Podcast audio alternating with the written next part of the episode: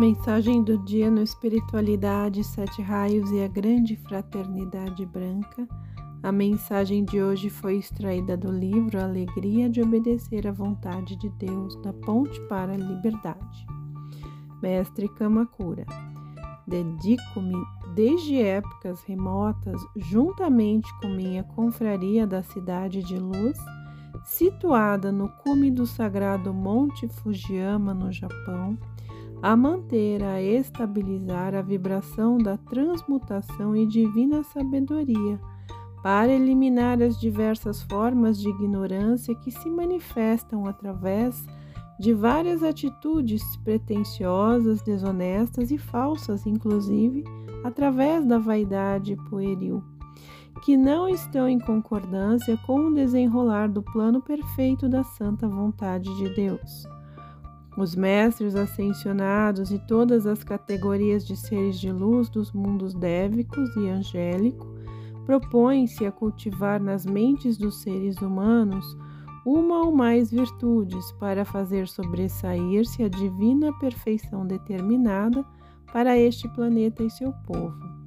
Nós procuramos fazer desabrochar a sabedoria divina nos filhos do homem enquanto os purificamos com o poderoso fogo violeta, preparando-os para que se abra um caminho de luz da consciência humana à consciência superior, para que possam assimilar a sabedoria divina que se encontra nas altas esferas onde vivem e se movem os seres de luz, onde não há trevas que possam empanar a mente dos homens quando estes se esforçam para elevar-se ao corpo causal. Dentro da santa vontade de Deus, empenhamo-nos em implantar em cada emanação de vida a inconfundível sabedoria que jaz acima do intelecto comum. Kenichihan.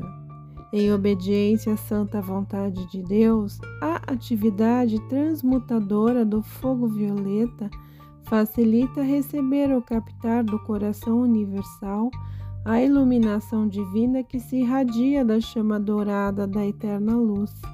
Esta conduz em si a vibração das chamas dos doze grandes seres que representam as virtudes cardinais dos doze constelações que formam a nossa órbita celestial.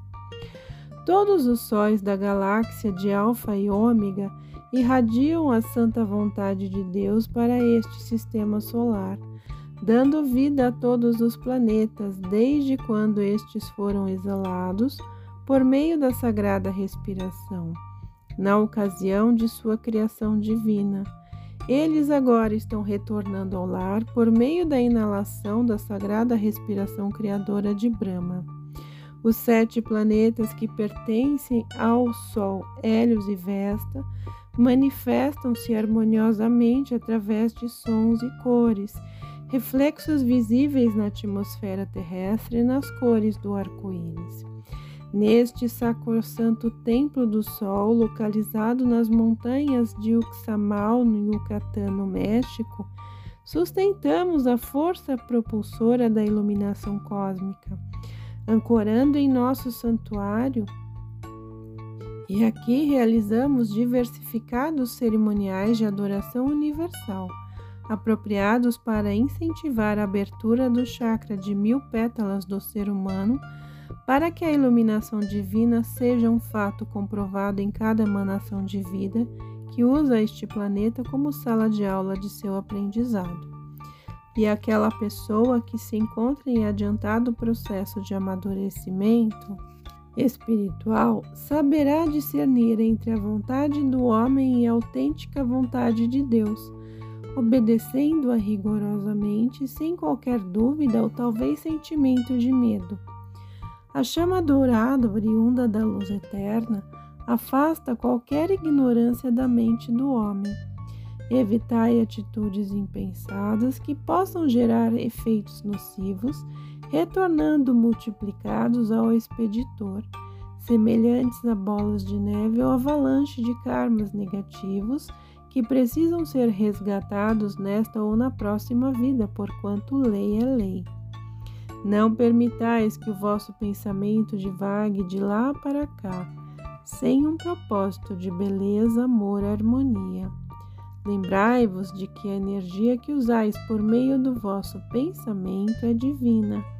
Portanto, reverenciai-a, elevando o vosso pensamento a Deus Pai Mãe, ao Sol do vosso sistema planetário.